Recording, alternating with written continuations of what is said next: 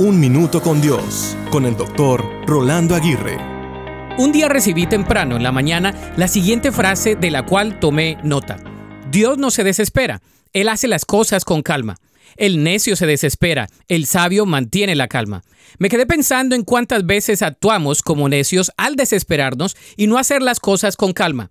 Debemos recordar, como dice otra frase, un hombre en calma es como un árbol que da sombra. Las personas que necesitan refugio se acercan a él. Nada sacamos con desesperarnos. Bueno, si hay algo que suele suceder, y es que nos enfermaremos fácilmente. La desesperación es todo lo opuesto a esperar. En su forma más simple, la desesperación es una muestra de que tenemos problemas con saber esperar. ¿Se te dificulta esperar?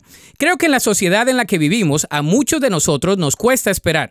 No queremos esperar en la fila del banco, de un puente o en una oficina del doctor y en muchas situaciones de la vida diaria. Sin embargo, el saber esperar es de suma importancia. Como dicen por ahí, en la espera tenemos tres opciones. Dejar que nos marque, dejar que nos destruya o dejar que nos fortalezca. ¿Y tú cómo actúas mientras esperas? ¿Actúas como necio o como sabio?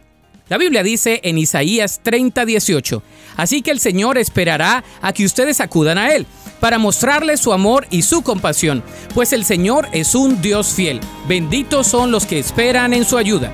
Para escuchar episodios anteriores, visita unminutocondios.org.